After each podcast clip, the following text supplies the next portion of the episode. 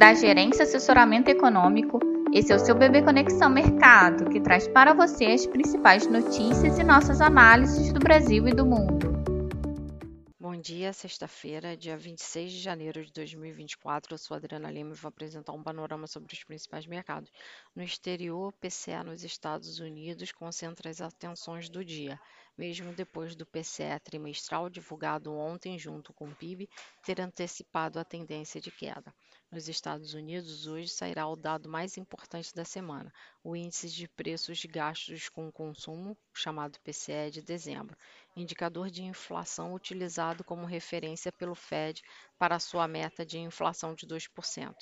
Estimativas apontam estabilidade para o índice cheio de 2,6% ao ano, mas avanço de menos 0,1% para 0,2% na comparação mensal. Para o núcleo, mais relevante, as estimativas apontam desaceleração de 3,2% ao ano para 3%. No caso se confirmem os números, devem reforçar as apostas de que o Fed poderá iniciar os cortes de juros em breve. Esta manhã, no CME Group, as apostas majoritárias estavam em manutenção nas próximas duas reuniões, janeiro e março, com 50,1% acreditando que o primeiro corte de 0,25 pontos percentuais na taxa de juros ocorrerá em maio. Ontem, o mesmo dado trimestral apontou continuidade da desaceleração da inflação, com o cheio caindo de 2,6% para 1,7% no quarto trimestre, ante o trimestre anterior enquanto o núcleo se manteve estável em 2%. Também serão divulgadas hoje as vendas imóveis pendentes de dezembro e haverá discurso de Janet Yellen, secretária do Tesouro.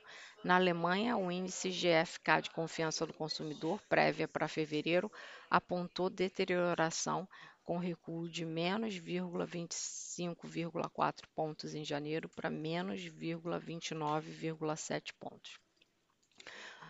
Assim, em relação às expectativas para o dia, no exterior, após a decisão de política monetária do BCE e do PIB IPCA do quarto trimestre de 2024 nos Estados Unidos ontem, mercados concentram as atenções para o PCA do mês de dezembro nos Estados Unidos. Após o PCA trimestral ter apontado queda mais intensa do que o esperado para o índice cheio e estabilidade em 2% no núcleo, perspectiva é que o indicador mensal de dezembro confirme o processo de continuidade de desinflação no país, em paralelo com o crescimento consistente da economia norte-americana. Um cenário que reforça a percepção de proximidade no início do corte de juros, que apoia a tendência de queda para as taxas dos treasuries e do dólar nesta sessão, além de favorecer os ativos de risco, como bolsas e commodities.